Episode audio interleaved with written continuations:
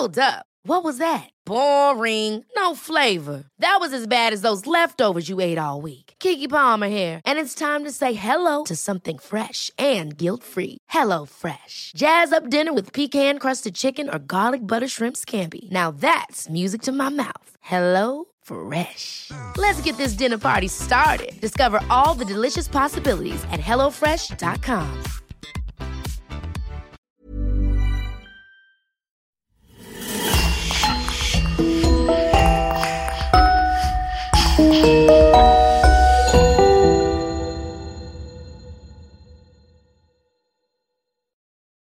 Avant de commencer, nous aimerions prendre une minute pour remercier les personnes qui nous soutiennent sur Patreon.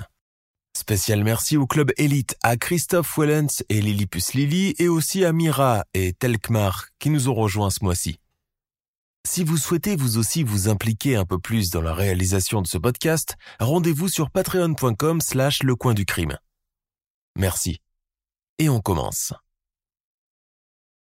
Bonjour et bienvenue à tous. Aujourd'hui, nous allons parler de l'histoire de Luca Rocco Magnotta, le premier web killer du monde. Cet homme a tué sa victime et diffusé la vidéo de son crime sur Internet pour faire le buzz, pour devenir célèbre. Cette histoire parle d'un homme malade mental, d'abord tueur de chats avant de devenir un assassin recherché par Interpol. C'est une sordide affaire qui met en avant un meurtrier fou furieux qui n'a pas hésité ensuite à se mettre en cavale dans plusieurs pays à travers les continents, provoquant une chasse à l'homme internationale. Ne perdons pas de temps et découvrons ensemble les faits.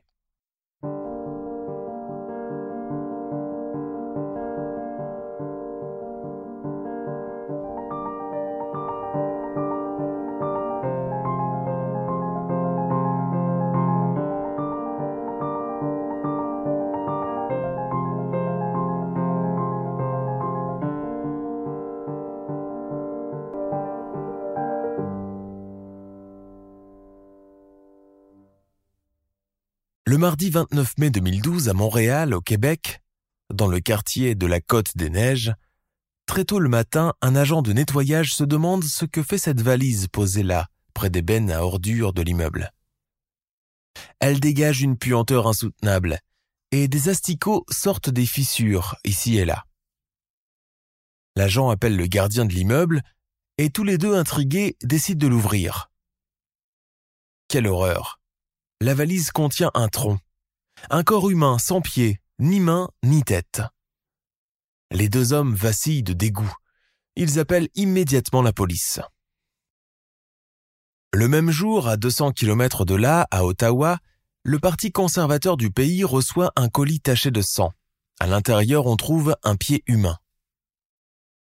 Au même moment, un centre de tri de la poste canadienne à Ottawa, on suspecte un paquet ensanglanté on l'ouvre et c'est une main humaine.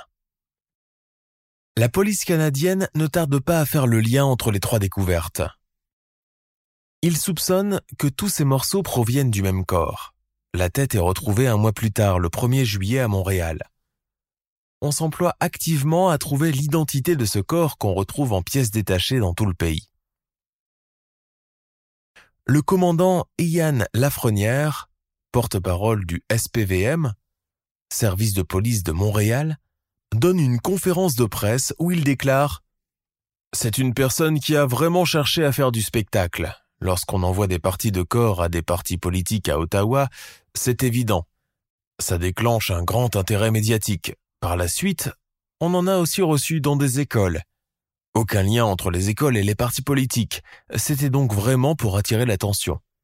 Et il a su garder je dis ça sans faire de jeu de mots, la pièce maîtresse, c'est-à-dire la tête, qu'on a cherchée pendant plusieurs semaines. Il l'avait cachée. Il l'avait dissimulée dans un étang, dans un parc, à Montréal, comme pour maintenir le suspense. Je dirais que c'est un très mauvais scénario de très mauvais film. Dans le quartier où l'on a trouvé la valise, les policiers interrogent le voisinage. Ils enquêtent à l'arrière d'un édifice à logement de la place Lucie, situé dans le secteur Côte des Neiges, à la suite d'un appel d'un citoyen. Les pistes les mènent ensuite à un logement du boulevard Descaries, au quatrième étage, qui dégage une odeur abominable. Il procède à une perquisition. Il force la porte et découvre un lit ensanglanté. On cherche les propriétaires des lieux. On apprend alors que l'appartement est loué depuis plusieurs mois à un certain Luca Rocco Magnotta. La police s'active et demande à quiconque ayant des informations sur cette personne ou apercevant Rocco Luca Magnotta de communiquer immédiatement avec le 911. Des biologistes du laboratoire de sciences judiciaires et de médecine légale sont appelés pour analyser certains éléments de la scène. Aux médias qui suivent de près cette affaire, le service de police de ville de Montréal, ou SPVM, fait savoir qu'il travaille en étroite collaboration avec la Gendarmerie royale du Canada et la police d'Ottawa sur ce dossier. De son côté, la police d'Ottawa confirme que les deux colis retrouvés à Ottawa ont été envoyés à partir de Montréal. Le porte-parole du SPVM, le commandant Ian Lafrenière, visiblement troublé, explique qu'il est difficile de donner des détails sur l'affaire sans tomber dans le sordide. De nouveaux restes humains ont été découverts sur la scène de crime, indique M. Lafrenière, sans préciser où se trouve cette scène de crime. Les policiers tapent le nom de Rocco Luca Magnotta sur Internet et le moteur de recherche fait ressortir une vidéo insoutenable. Une vidéo intitulée One Lunatic, When I Speak. Elle a été publiée le 25 mai dernier, c'est-à-dire cinq jours auparavant, sur le site internet Best Gore, spécialisé dans le gore et les vidéos très choquantes. Elle a déjà fait le tour du monde, les policiers regardent la vidéo en question et doivent se forcer car c'est une vidéo vraiment trop horrible à regarder. 11 minutes avec sur fond sonore la chanson True Face du groupe New Order. La police estime que la vidéo immortalise le meurtre. Elle est postée le lendemain du crime et elle montre un homme avec un pic à glace en train de poignarder un autre homme nu et attaché. L'homme dépaisse aussi le cadavre et a des relations sexuelles avec lui la police identifie rapidement le tueur comme étant Luca Rocco Magnotta, le propriétaire de l'appartement. Mais la victime, qui est-elle? Pour identifier le ou les corps d'où proviennent les morceaux retrouvés, l'autopsie ne sera pas une mince affaire. Le docteur Dazé, pathologiste, légiste, qui a dû effectuer cette terrible tâche, a admis que l'autopsie avait été difficile du fait que les parties du corps étaient putréfiées et qu'elles ne lui étaient pas parvenues en même temps. L'autopsie, qui se fait habituellement en une seule fois, s'est échelonnée dans ce cas-ci sur cinq jours non consécutifs entre le 1er juin et le 5 juillet 2012. Finalement, il s'est avéré que tous les morceaux trouvés provenaient d'une seule et même personne. Un homme. En prélevant l'empreinte génétique, le SPVM a identifié la victime. Il s'agissait d'un dénommé Lin Jun, âgé de 33 ans. C'était un ressortissant chinois originaire de la ville de Wuhan, dans la province du Hubei, au centre de la Chine. Il étudiait à l'université Concordia et se trouvait au Québec seulement depuis juillet 2011. Il était homosexuel et fréquentait les bars C'est une piste à creuser. La police montréalaise a aussi confirmé que le meurtre avait bien été commis dans la nuit du 24 au 25 mai. Le tronc trouvé dans une valise affichait 66 plaies, dont 55 pouvaient avoir été causées par un tournevis hexagonal trouvé dans les ordures, près de chez Magnota. Des coupures sont aussi relevées sur les membres, trouvées pour leur part dans des sacs à ordures. Les mains et les pieds qui avaient été envoyés par la poste à Ottawa et à Vancouver avaient été irrégulièrement découpés. De même, des lacérations ont été notées à l'anus et au rectum du cadavre, et il y avait une fracture du coccyx. Le docteur Dazé croit qu'un couteau a pu servir à couper les tissus mous, mais qu'une scie électrique a certainement été utilisée pour couper les os du cou, sans pouvoir l'affirmer. Le pathologiste légiste a toutefois relevé que pour le démembrement, les os ont été fracturés et non pas coupés. Ces fractures ont été faites par une arme contondante, a-t-il dit. Un crime horrible sous tous les aspects. Un carnage en bonne et due forme, inqualifiable, qui ne peut être exécuté que par un détraqué fou furieux. Toutes les preuves rassemblées sont accablantes. Il n'y a plus aucun doute sur sa culpabilité. Luca Rocco Magnotta est donc formellement accusé par la couronne de meurtre prémédité, d'outrage à un cadavre et de harcèlement criminel envers le Premier ministre canadien Stephen Harper, chef du Parti conservateur du Canada. On se met immédiatement à sa recherche pour procéder à son arrestation, mais Luca Rocco Magnotta est introuvable.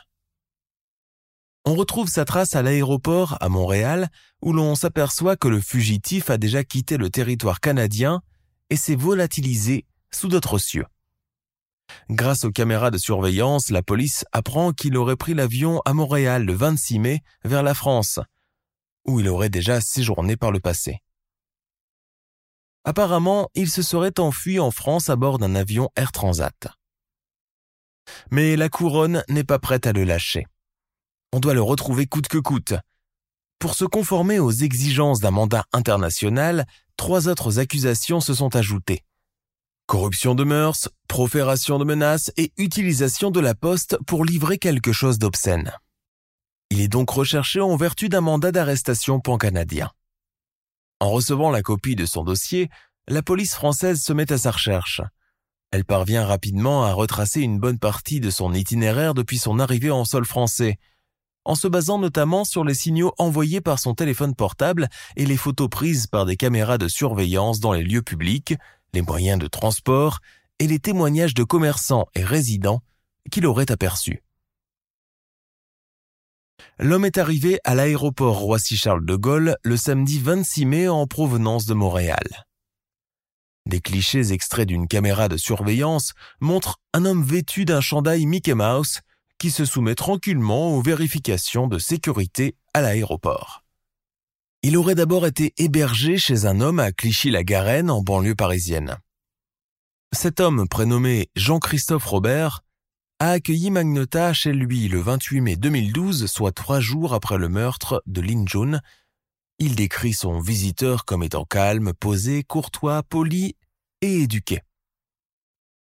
Ils ont parlé de tout et de rien, même de politique, et n'ont pas eu de relations sexuelles. Robert, âgé de 51 ans, a connu Magnota par le biais du site de rencontre gay Planète Roméo, début mai 2012. Magnota avait l'idée de s'établir en Europe, peut-être même en France, se souvient le témoin. Magnota est arrivé plus tôt que prévu et l'a informé de son arrivée le 27 mai. Il lui a dit être à l'hôtel Novotel de Bagnolet. Robert l'a tout naturellement invité à venir chez lui le lundi soir 28 mai. À son arrivée chez Robert, le lundi soir, Magnota l'a complimenté sur son appartement et a demandé s'il devait enlever ses chaussures. Ils ont pris des apéros, bu du vin et mangé des cacahuètes. Robert dit avoir conjugué quelques verbes sur papier pour aider Magnota qui ne parlait pas beaucoup français. Robert, qui travaillait le lendemain, raconte ensuite s'être couché dans son lit, peut-être vers minuit, tandis que Magnota a dormi sur le canapé. Le lendemain matin, Magnota est parti en disant qu'il avait des choses à faire et des rendez-vous. Le témoin a assuré qu'il n'avait pas eu de relations sexuelles. Ils avaient prévu de se revoir le 4 juin. Magnota part de chez M. Robert le matin du mardi 29 mai. Trois jours plus tard, le vendredi, Robert voit dans le Figaro l'avis d'Interpol avec la photo de Magnota indiquant qu'il est recherché pour meurtre. Robert panique et se rend au poste de police pour donner des informations sur le fugitif. Il leur donne le numéro de portable de Magnota et le nom de l'hôtel où il est censé résider. Parallèlement, la présence de Rocco Magnota est aussi signalée dans le quartier des Batignolles, dans le 17e arrondissement, où il a passé deux nuits dans un petit hôtel. Il se serait aussi rendu dans une parfumerie et aurait volé du maquillage. Le fugitif est ensuite signalé dans le 11e arrondissement, près de la Bastille, puis à Bagnolet, dans la proche banlieue de Paris. Les policiers réussissent à avoir ces informations car ils ont retracé le téléphone portable utilisé par Magnota. Ils se rendent dans un hôtel de Bagnolet en Seine-Saint-Denis, en banlieue parisienne, après avoir été alertés par des témoins. Lucas n'y est déjà plus, mais les enquêteurs trouvent des effets personnels dans sa chambre, dont des revues pornographiques et des sacs vomitoires de la compagnie aérienne à bord de laquelle il a fait le voyage Montréal-Paris. On le soupçonne désormais d'avoir pris un autocar pour un autre pays d'Europe, la commune de Bagnolet abritant une gare routière internationale. La police française est très déçue. Elle, qui était sur ses traces depuis plusieurs jours, se rend compte que le suspect lui a certainement échappé, puisqu'il a apparemment quitté le sol français. Elle prévient donc son homologue allemand que le fugitif a quitté Paris en direction de Berlin à bord d'un autocar de la compagnie Eurolines. Le 31 mai, Magnota est effectivement en route vers Berlin. Il va rejoindre un homme dont il vient de faire la connaissance sur le site internet Gay Romeo. Cet homme s'appelle Frank Ruber et est âgé de 53 ans. Il est d'ailleurs parti l'attendre à la gare. Il a hâte de voir arriver son beau correspondant étranger.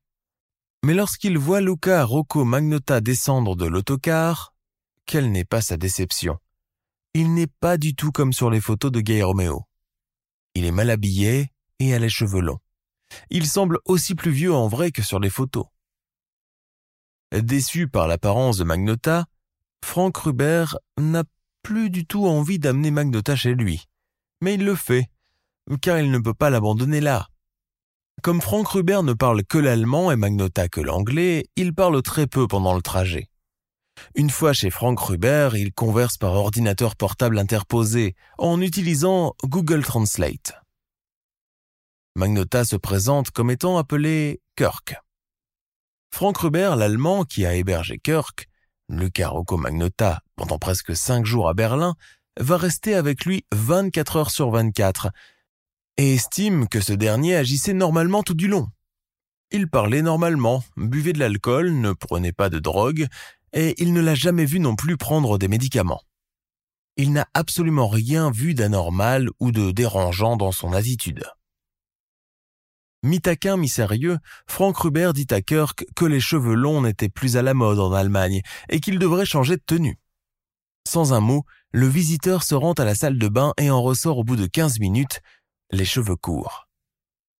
J'étais impressionné, va raconter plus tard Rubert. Ils sortent ensuite pour faire des emplettes. Magnota a de l'argent, vraisemblablement de 3 000 à 5 000 euros, et dépense sans compter. Prends ce que tu veux. Ce qui est à moi est à toi, aurait déclaré Magnota à son hôte. Pendant le séjour de Magnota, ils vont beaucoup sortir au restaurant et dans les bars et même dans un bordel, le Blue Boy Bar. Magnota se montrera toujours généreux. Il a même payé 100 euros pour que Ruber obtienne les services sexuels de deux jeunes prostituées roumains dans les toilettes de l'établissement.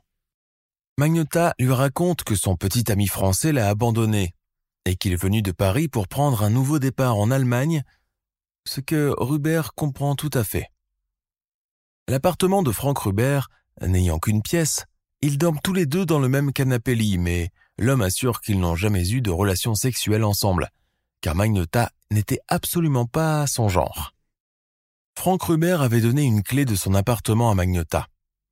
Mais le lundi 4 juin, devant aller rencontrer un collègue de travail, il préfère ne pas laisser Magnota seul dans l'appartement.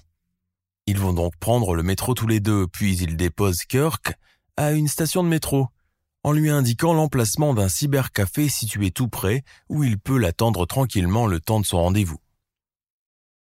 En continuant son trajet tout seul dans le métro, Franck lit le journal et tombe sur la photo d'un type recherché dans le monde entier dont la photo ressemble énormément à cet homme, avec qui il partage son sofa-lit depuis trois jours. Un Canadien recherché pour le meurtre et le démembrement d'un homme d'origine chinoise à Montréal. Ayant reconnu Magnota, il se rend immédiatement à la police. C'est lui qui va leur indiquer que Luca Rocco Magnota se trouve au cybercafé du quartier de Neukölln. Sur place, les policiers berlinois cernent le cybercafé mais ne veulent pas se faire voir par le suspect jusqu'à confirmation de l'identité de l'individu recherché. Pendant ce temps, installé au poste 25 du cybercafé, Magnota est très occupé. Il porte toute son attention sur l'écran car il est en train de regarder sa fiche d'Interpol, espérant qu'ils ont mis une photo qui le montre à son avantage. Il rédige aussi un message à ses fans sur Facebook et Instagram. À ce message, il adjoint une vieille vidéo de lui avec le cheveux teints en blond où il fume une clope et dit bonjour à tous ses fans sur fond de La Isla Bonita de Madonna.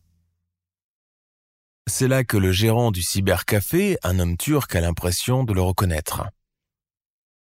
Il court vérifier dans le journal du matin. Plus de doute, c'est bien lui. Le gérant turc se précipite dehors et, à la première voiture de flics qu'il repère, il les informe de la présence de Magnota dans son établissement. Il ne savait pas que la police cernait déjà le bâtiment. Interpol confirme son identité vers 12h40 heure locale à Berlin après avoir procédé à une vérification des empreintes digitales. La police pénètre alors dans la boutique pour l'intercepter. Il est seul au moment de l'arrestation et il ne résiste pas. Vêtu d'une veste à capuche noire et portant des lunettes de soleil, il est en train de lire des informations sur sa fuite sur un écran au moment de son arrestation. Bien sûr, Magnota, dans un premier temps, joue l'homme surpris et tente de donner de faux noms aux agents venus l'arrêter. Mais ensuite, rapidement, il concède. Ok, vous m'avez eu. Je suis l'homme que vous recherchez. Ne cachant pas un sourire. Arrogant, précise la police berlinoise. La police de Berlin a enfin mis fin à la chasse à l'homme international. Sa cavale aura duré une semaine à travers trois pays. Magnota voulait être célèbre. Il a réussi à le devenir. Les policiers allemands vont ensuite chez Frank Ruber pour saisir les affaires de Magnota. C'est à ce moment que Frank Ruber s'aperçoit que Magnota avait une perruque dans son sac. Il comprend ainsi qu'il ne s'était pas coupé les cheveux, mais avait simplement retiré sa perruque. Pendant ce temps, Rocco Magnotta est conduit au commissariat principal de Berlin. Un juge d'instruction allemand l'inculpe de meurtre prémédité, d'outrage sur cadavre, de publication de matériel obscène et d'envoi par la poste de matériel obscène.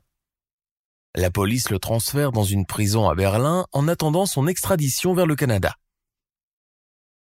Les autorités ne vont pas tarder à l'admettre dans l'aile psychiatrique de la prison de Berlin le 11 juin 2012, vu son état alarmant. Le psychiatre Thomas Barth va rédiger le 18 juin 2012 des notes pour constituer un dossier sur l'état psychique du patient prisonnier qu'on lui a amené. Il conclut que Magnota traversait un épisode psychotique sévère, probablement lié à une schizophrénie paranoïde. Au cours de la première séance, Luca Rocco Magnota avait les sourcils accentués par du noir, provenant probablement de cendres de cigarettes. Il évitait le regard de son interlocuteur, fixait le vide et marmonnait par moments. Il disait avoir peur, être anxieux et seul. Le docteur Barth n'a vu Magnota que pendant une semaine, entre le 11 et le 18 juin 2012, alors qu'il faut au moins un mois pour poser un diagnostic. Néanmoins, il semble assez sûr de lui quand il parle de schizophrénie. Selon lui, l'état de Magnota et ses symptômes paraissent bien réels. Il s'est même attiré la sympathie du personnel infirmier pendant son séjour, car il semblait souffrir vérément. Et en cette manière, le personnel qui en a vu d'autres est difficile à tromper, selon le psychiatre.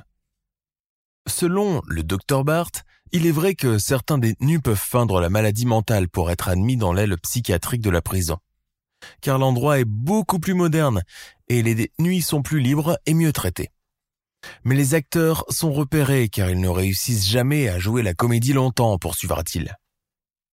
En ce qui concerne Magnota, il a été transféré dans l'aile psychiatrique une semaine après son arrestation, parce que la schizophrénie était mentionnée dans son mandat d'arrêt et que l'affaire était extrêmement médiatisée. Le docteur Batt relève que Magnota recevait des cartes postales et des lettres d'admirateurs en prison. L'un d'eux lui avait même envoyé des chaussettes. Il lui demandait de les porter et de lui y renvoyer par la suite. Magnota ne voulait rien savoir de ces courriers. D'ailleurs, il ne voulait même pas être approché par les autres patients. Il passait le plus clair de son temps dans sa chambre, la porte fermée. Par contre, il mangeait avec les autres au repas, puisque c'est ainsi que cela se passe toujours. Toujours au cours de la première séance avec le docteur Barth, Magnota a dit qu'il entendait des voix, qu'il avait comme une radio dans la tête. Il se sentait épié. Il a ainsi demandé au docteur Bart de fermer une fenêtre, car une femme l'épiait avec une caméra et ne le laissait jamais tranquille. Il avait un discours décousu, passait du coq à l'âne. Il a parlé de sa mère alcoolique. C'est une sorcière, je la déteste. De Robin, un ex-petit ami qui lui avait fait prendre des stéroïdes et avait tenté de l'empoisonner. De Manny, un pimp américain de 35 ans qui l'obligeait à se prostituer avec des hommes, qui le battait et le forçait à faire des vidéos avec des animaux, alors que lui, il aime les animaux. Il a eu cette phrase. Jenny travaille avec Stephen Harper, le chef du parti conservateur, c'est le diable. Magnota a raconté qu'il s'était senti handicapé toute sa vie. Le docteur Bart avait pour rôle de traiter Magnota pendant sa détention à la prison de Berlin avant son extradition. Celle-ci est survenue plus vite que prévu car le 18 juin, on est venu le chercher et il ne l'a plus revu. Remise à la gendarmerie royale, Magnota est ramené d'urgence en avion gouvernemental et dès qu'il pose pied sur le sol canadien, on l'emmène et on procède à son interrogatoire. Rocco Magnota raconte que ce 24 mai 2012, il a rencontré Lin Jun après des échanges consécutifs à une annonce postée sur le site Craigslist pour trouver un partenaire sexuel. Ils se retrouvent à une station de métro, ils se rendent chez lui, où ils consomment du vin et ont une relation sexuelle. Soudain, en regardant par la fenêtre, il remarque une voiture noire juste au-dessus de sa fenêtre. Il délire et devient anxieux. Elle est là spécialement pour lui, c'est les services secrets qui le traquent. Magnota avale des médicaments et des drogues imités par Junlin. Rocco Magnota est encore plus fiévreux. Il est désormais sûr que le jeune chinois monté avec lui est un agent du gouvernement. Les voix dans sa tête lui commandent de l'attacher et de le couper. Ce qu'il fait. Et il tourne et publie ensuite la fameuse vidéo pour faire taire les voix qui lui auraient aussi dit de le redonner au gouvernement d'où les envois postaux à différents partis politiques canadiens. Des experts psychiatres sont appelés à la rescousse. On essaie de cerner l'individu.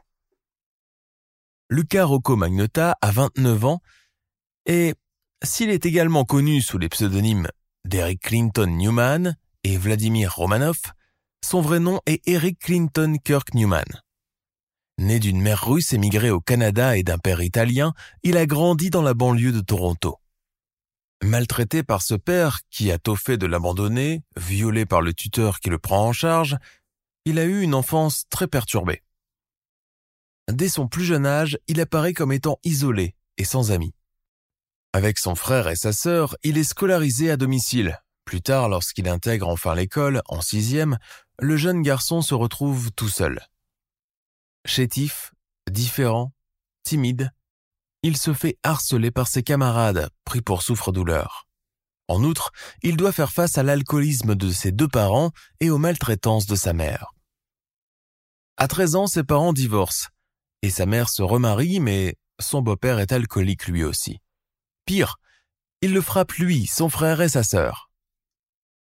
Sa mère ne voit rien ou ferme les yeux sur cette violence qu'il subit sans pouvoir s'en sortir. À 14 ans, il se met à boire et à se défoncer à la cocaïne. Pour oublier, dit-il. Mais désormais, des problèmes mentaux apparaissent. Souffrant de troubles bipolaires, il fait un séjour dans un hôpital psychiatrique. À 19 ans, il trouve un boulot de danseur dans un bar gay à Montréal. Il voit que son physique plaît et en fait son gagne-pain. Il entre dans le monde de la prostitution et profite de l'argent qui coule à flot il va mener une vie d'escort boy et d'acteur de films pornographiques gays. Se sentant perdu dans un monde de dépravation et de superficialité, il se déconnecte de la réalité pour pouvoir survivre dans ce monde superficiel.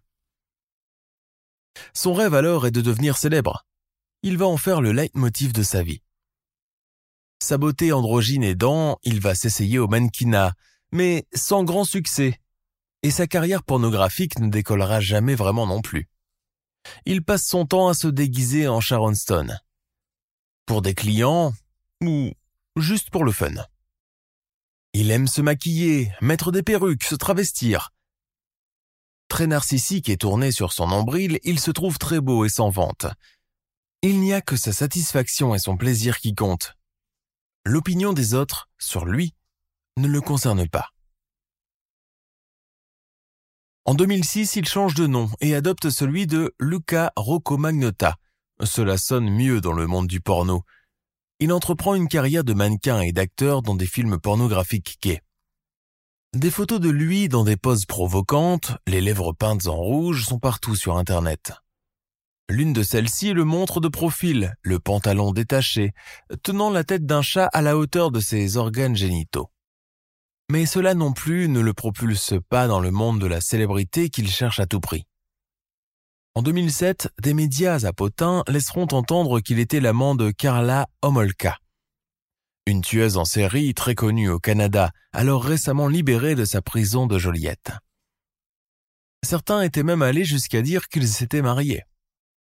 Ces rumeurs ont été vigoureusement niées par Magnota qui, dans une entrevue accordée au Toronto Sun, a affirmé ne jamais avoir rencontré Madame Homolka. Une rumeur créée de toutes pièces par qui? On peut très bien l'imaginer. Le fait est que Magnota veut sa revanche sur la société. Depuis sa plus tendre enfance, il n'a fait que subir. Il a été abusé sexuellement, maltraité, harcelé et battu. N'ayant trouvé aucune aide de la part de qui que ce soit, il devient un marginal pendant son adolescence et son seul passe-temps favori est de regarder en boucle le film Basic Instinct et d'essayer de ressembler à Sharon Stone. Pas la vraie actrice, non. Plutôt celle du rôle qu'elle incarne dans le film, Catherine Trammell, l'écrivaine à succès qui tue ses victimes à coups de pique à glace. Magnota rêve de devenir célèbre et riche lorsqu'il découvre Internet.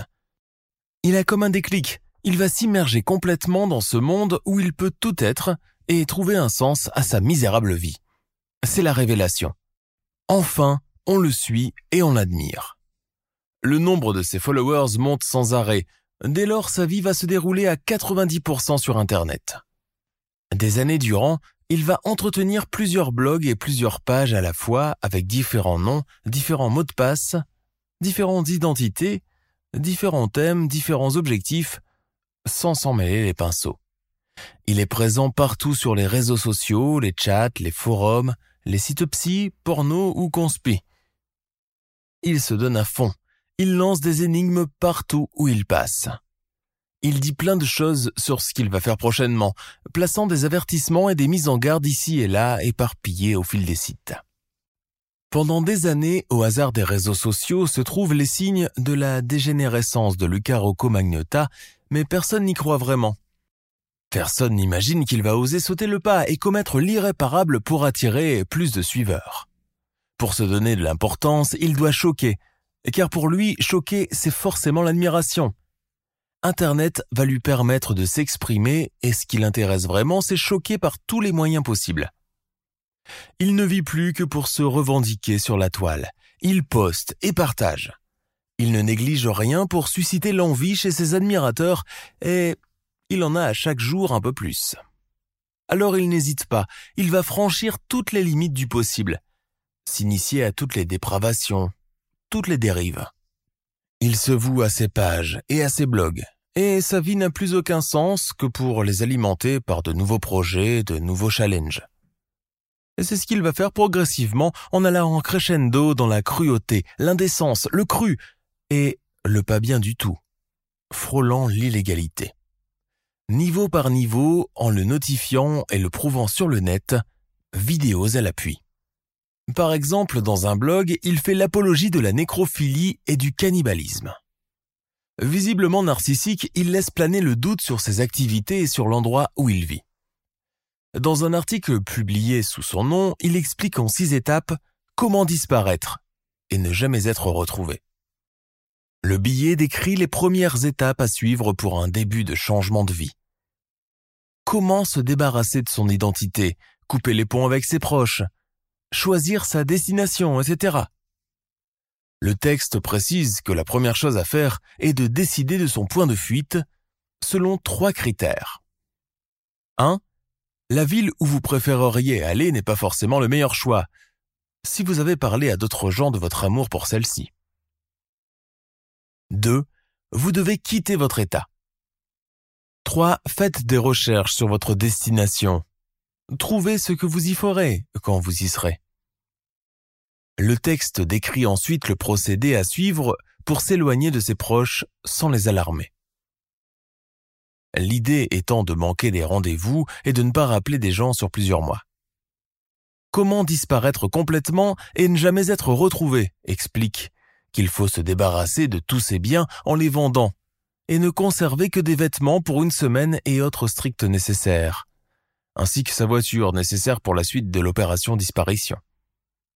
Dernière étape, retirer tout son argent de son compte en banque et le fermer aussi tard que possible, et enfin, ne pas prendre l'avion, mais se déplacer en bus. L'enquête future démontrera que Lucas n'aurait pas suivi la plupart de ses propres conseils. Un an plus tard, en 2009, une sordide vidéo d'un homme en train de tuer deux chatons en les mettant dans un sac de plastique pour ensuite retirer l'air à l'aide d'un aspirateur apparaît sur Internet. Rapidement, l'histoire fait beaucoup de bruit en Europe, où la police soupçonne que les crimes ont été commis. Des groupes de défense des droits des animaux se mettent à chercher l'auteur de la vidéo. L'un d'eux, Rescue Inc., a même offert une récompense de 5000 dollars à quiconque permettrait de le trouver. Un autre groupe, AB Project, monte tout un dossier contre lui qui massacre les chats. Ils vont passer des années à chercher, mais personne ne pourra le tracer jusqu'en 2011, où au terme d'une enquête approfondie, la police de Toronto conclut hors de tout doute que Luca Rocco-Magnota était bien le tueur de chatons recherché depuis plusieurs années par les internautes et organismes européens de défense des animaux. Nous sommes un an avant le meurtre du jeune chinois et les policiers ontariens prennent la chose très au sérieux et tentent pendant longtemps de l'inculper de charges criminelles. Ils vont se heurter toutefois à un obstacle insurmontable jamais ils n'ont pu déterminer avec certitude l'endroit dans le monde où les crimes avaient été commis. Rien dans les vidéos dans lesquelles on le voyait nourrir un serpent avec un chaton ou l'asphyxier avec un sac de plastique et un aspirateur ne pouvait prouver où elles avaient été réalisées. Impossible donc pour les forces policières canadiennes d'accuser le suspect, puisque le crime avait peut-être été commis à l'extérieur de leur juridiction. Il est vrai que Magnota voyageait énormément à cette époque. Il s'était même rendu à Londres pour rencontrer un journaliste qui enquêtait sur les vidéos de mise à mort de chatons. Il lui aurait ensuite envoyé un email de menace à partir des Pays-Bas. Magnota, après cela, commence à divaguer sur le net. Il enregistre des vidéos de plus en plus étranges. Il se dit multiple. 127 personnes cohabitent dans son corps, le plus beau corps qui existe sur Terre. À la fin de son interrogatoire, le juge d'instruction canadien n'a plus aucun doute sur sa culpabilité. Les preuves sont accablantes et les vidéos sont sans équivoque. Mais Rocco Magnota, toujours dans son délire, va plaider non coupable. Non coupable On ne comprend pas ce qui lui passe par la tête, ou plutôt si, car on se met dans la continuation de sa folie. Rocco cherche le show et la célébrité encore et toujours. Le procès est une occasion rêvée pour se faire voir une dernière fois. Fin septembre 2014, le procès s'ouvre devant la Cour de Montréal, présidée par le juge Guy Cournoyer. La popularité du procès de Luca Rocco-Magnota, tant sur la scène canadienne que sur la scène internationale, fait que les médias sont là nombreux et suivent l'audience avec grand intérêt. Le public veut entendre celui que les journalistes surnomment désormais le dépeceur de Montréal. Dans le box, Rocco Magnota, âgé maintenant de 32 ans, est complètement transformé. Il est détenu dans une cage de verre, dans une salle sécurisée, chaînes aux pieds et menotté. Le présumé tueur est devenu obèse et porte une moustache. On ne reconnaît plus le garçon androgyne qui se vantait sur Internet. Luca Rocco Magnota fait face à cinq chefs d'accusation, meurtre prémédité, outrage à un cadavre, harcèlement criminel du Premier ministre Stephen Harper et d'autres députés fédéraux, production de matériel obscène et utilisation de la poste pour envoyer du matériel obscène. Il encourt la prison à perpétuité. Luca Rocco Magnota reconnaît les faits mais continue de plaider non coupable. Maître Luc Leclerc, avocat de la défense, soutient que son client devrait être déclaré non criminellement responsable pour cause de troubles mentaux. La Cour fait entendre le témoignage d'un expert en balistique relativement aux six outils retrouvés dans les ordures derrière l'immeuble de l'accusé, de même qu'à des marques observées sur des os de la victime. Vraisemblablement les armes du crime. Le père de Junlin, la victime chinoise, venue en famille directement de Chine, assiste à tout le procès, assisté d'une équipe d'interprètes chinois. Il a son siège réservé dans la salle d'audience, mais il quitte la salle dès que le mot image est prononcé, afin d'être certain de ne pas avoir à regarder les atroces outrages commis sur le corps de son fils. Selon le procureur de la couronne, Louis Boutillier, Lucas Roccomagnota a planifié ce meurtre au moins six mois à l'avance et a agi avec préméditation avant, pendant et après le crime pour lequel il était accusé.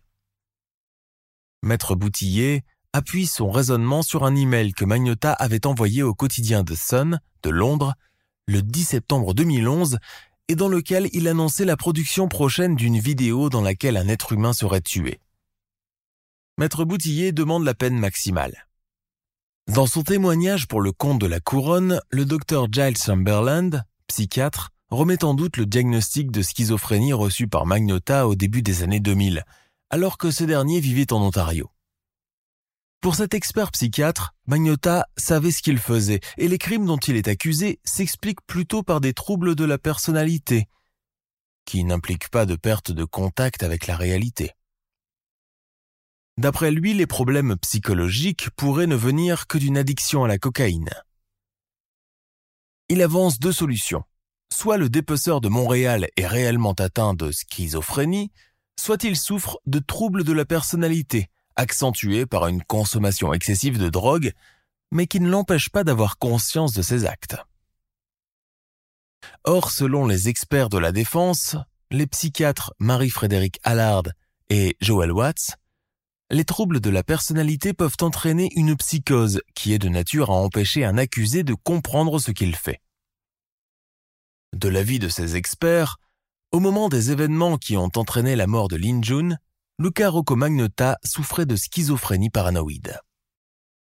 Au juré qui s'était enquis de savoir si les troubles de la personnalité constituaient bel et bien une maladie mentale au sens de la loi, le juge Guy Cournoyer a répondu clairement que oui.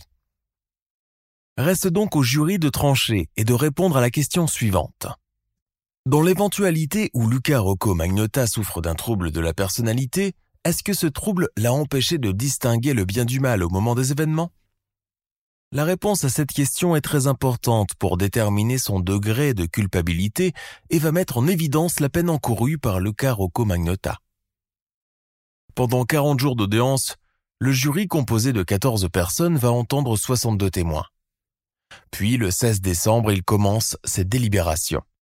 À ce moment, deux jurés ont été retranchés parce que la loi prévoit que les délibérations ne peuvent se dérouler qu'à 12.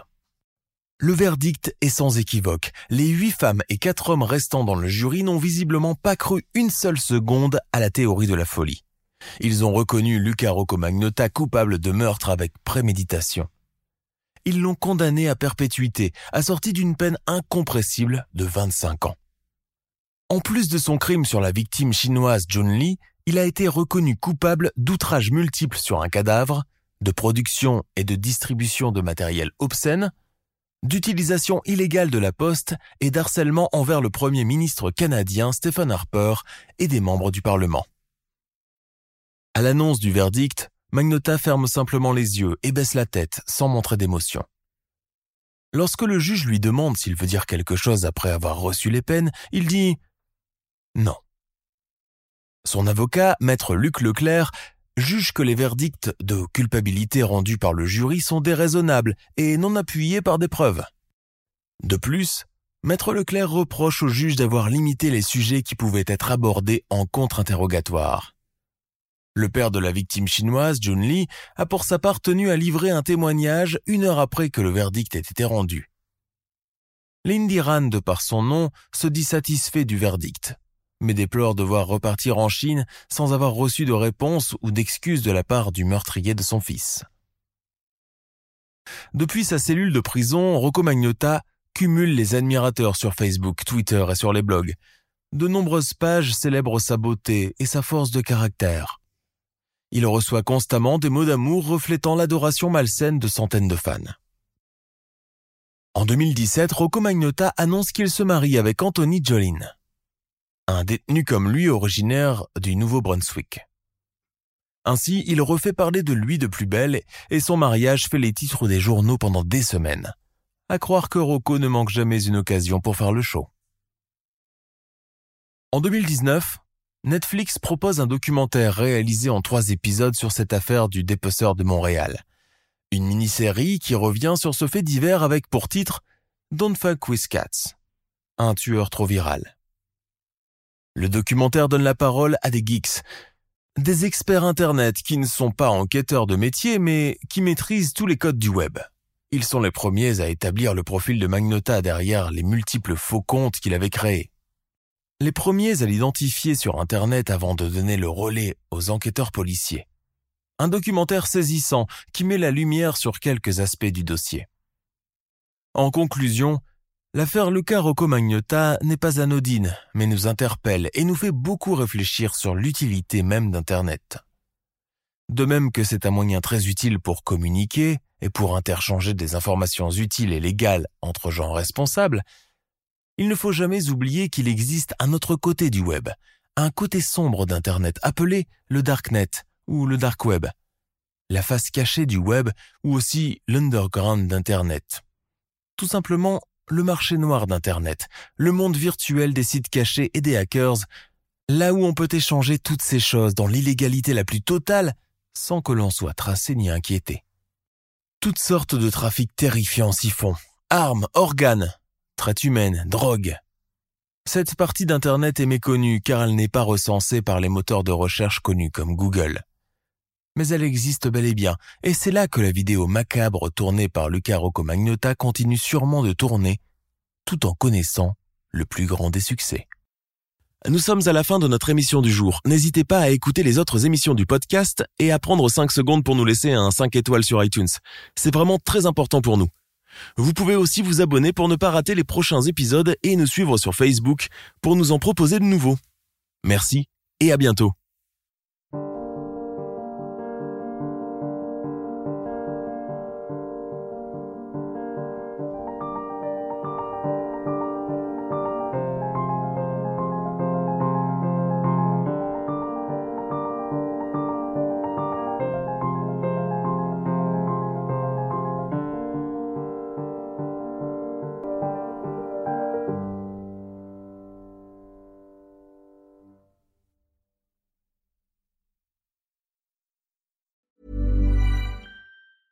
Hey, folks, I'm Mark Marin from the WTF Podcast, and this episode is brought to you by Kleenex Ultra Soft Tissues, your ally to help tackle your allergy symptoms this season. I love the change of seasons, but nobody loves pollen and all those other things floating in the air that make you sneeze during this nice weather. Kleenex Ultra Soft Tissues are hypoallergenic and allergist approved, so fight back against watery eyes and runny noses without worrying about irritating your skin. For this allergy season, grab Kleenex and face allergies head on.